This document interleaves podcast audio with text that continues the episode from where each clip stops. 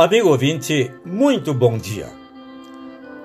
No livro de Atos dos Apóstolos, no capítulo 14, versículo 10, lemos: Paulo disse em voz alta: Levante-se e fique de pé. O homem pulou de pé e começou a andar.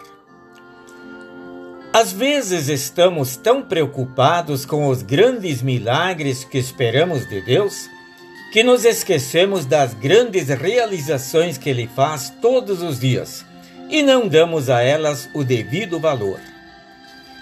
Deus pode fazer e quer fazer milagres e maravilhas.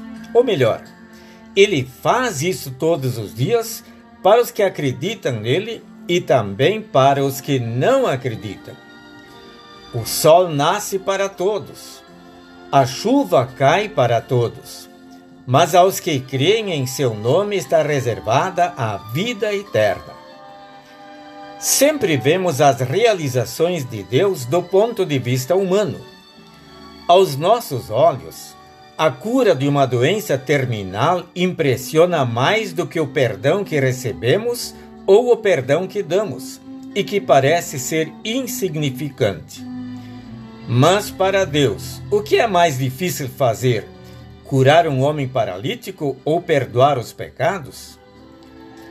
O texto de Atos, capítulo 14, versículo 10, relata que diante de um paralítico, o apóstolo Paulo disse: Levante-se e fique de pé.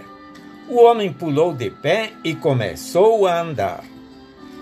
Para realizar uma cura, Deus apenas precisa de uma ordem, de uma palavra, de um toque como no texto quando o apóstolo Paulo disse: Levante-se e fique de pé. Porém, para perdoar essa pessoa, Cristo precisou passar por um sofrimento muito grande. Mesmo sendo Deus, ele se humilhou, tornando-se um ser humano, sofreu e morreu por nós. A sua morte foi uma morte na cruz e para realizar completamente esse plano de salvação, Cristo não permaneceu com os mortos, mas ressuscitou e subiu aos céus. Uma cura para Deus é muito fácil, mas Ele quer nos dar algo muito mais valioso: o seu perdão e a vida eterna ao lado dele. Não rejeite, pois, este presente maravilhoso que Ele oferece.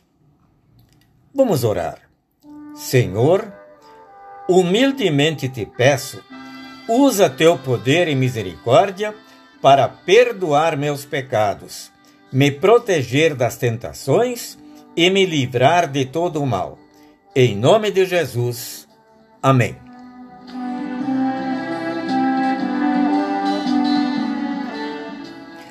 A mensagem que acabamos de ouvir foi escrita pelo pastor Eli Müller e está registrada no devocionário 5 Minutos com Jesus.